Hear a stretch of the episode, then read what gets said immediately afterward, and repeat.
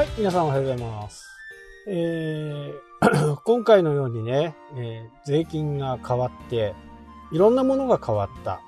で、やっぱりこう、再三言うように、事前にいろんなところで情報が出てるんで、それをしっかりね、見ておかないとダメだということですね。で、これは、Google に関してもね、同じで、大体そういうアナウンスが、えー Google の場合はね、2年ぐらい前からね、えー話が出るんですよ。で、それも、こうなるから、絶対こうしなきゃダメだよっていう風な形じゃなくって、さらーっと言うんですよね。HTTPS にしてくださいね。SSL 化にしてくださいね。そんな感じです。で、実際にそれが実行されたらどうなるかっていうと、でこのサイトは安全なサイトではありません。というふうにね、えー表示されると、お客さんはびっくりするわけですよ。見るお客さんね。で、自分が見てるときって、キャッシュが動いてたりするんで、その、えーコメントとかね、出てこない場合が多いんですよね。で、セキュリティソフトみんな入れてるのかな？ちょっと僕わかんないんですよね。えー僕のお客さんの場合だと半分半分ぐらいでしたね。まあお客さんとのね、やり取りをするんであれば、もう絶対にこのね、セキュリティソフトはもう入れておくことです。入れといたってやられるんだから。入れといた、入れといたってやられるから入れなくてもいいじゃんっていう風なことにもなるかもしれないけど、まあやっぱりお客さんの情報をね、えー自分の連絡先とか、そういったものが、からね、お客さんの情報を取ってるわけですから、それを他にね、漏洩する、漏洩したくてしてるわけじゃないんだけど、やっぱりそこはね、プライバシーポリシーにも書いてあると思うんですね、皆さんのね。そういうところが、やっぱりしっかりしてないと、やっぱりお客さんも安心して買い物ができなかったりすると。で、中身はね、わかんないですよ。どうなってるのかななんてはね、えーわかんないけど、ただ、それをやっておくことは、やっぱりこう、しっかりしとかなきゃダメかなというふうにね、思います。で、今回こういうふうな形でね、消費税の問題が、まあ僕もね、ちょっとこう、意識が甘かったっていうのがね、えー考えが薄かったっていうか、この割引率を考えるとね、増税後に買った方が良かったなんていう例もいっぱいある。まあ、軽減税率の仕分けがわかんない方は、まあ、無駄にはならないと思うんですけどね、水とか買っといてもね。ただ、あのー重い、思いをしてまでね、買う必要もなかったのではないかなっていうふうに。で、今日は、前から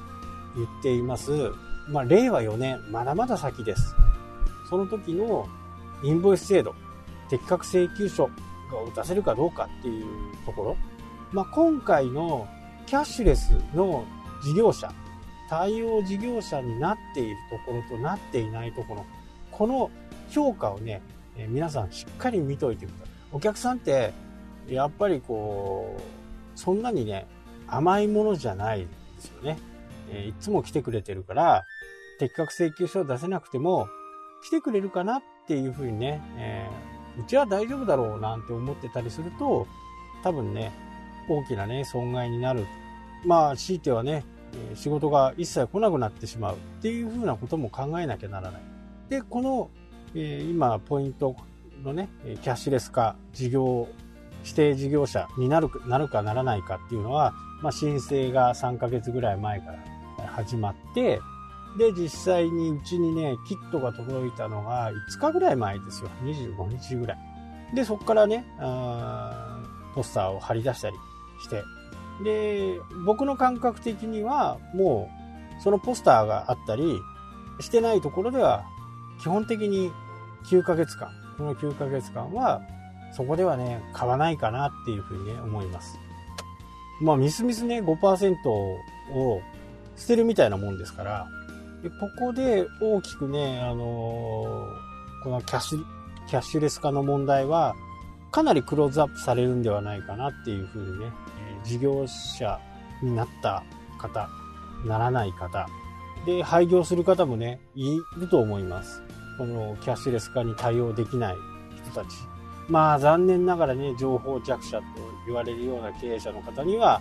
まあ時代についていけないからね、もうしょうがないっちゃしょうがないんですよ。それでもね、70でも、70歳でも、80歳でも事業者になって楽天ペイを入れてね、頑張ってる方もいますんで、まあ意識の問題かなって、僕からすると意識の問題かな。そこのね、えー、業者さん、まあ楽天ペイとかね、エアペイとか、そういうところにね、直接聞けばいいんですよ。わからなかったらわからないで。で、いろいろ難しいことを言われるかもしれないですけど、そこをね、理解しておかないとなかなか難しい。で、実際にこの事業者認定をしているところが、やっぱね、そんなに多くないですね。未だに楽天ペイは、あの事業申請の方にね、窓口を設けてやってますんで、これがね、あの、半年後とかに事業申請をしてないところとかね、かなり、こう、大きな痛手を負うんじゃないかなっていうふうにね、思います。この数字をしっかり見ておいてください。その数字が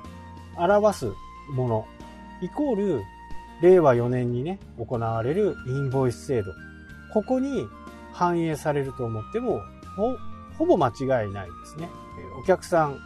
業者さんでもね、B2B でも B2C でも、お客さんは結構シビアですよっていうことです。なので、えー、ましてやね、消費税とかっていう、えー、支払いに関して大きな問題になるんで、事業になるとね、個人間の買い物っていうよりは、もっともっともうシビアになってくるんで、今回の事業者適用よりはもっと厳しいかな。そんな風にね、え、僕は思います。今ね、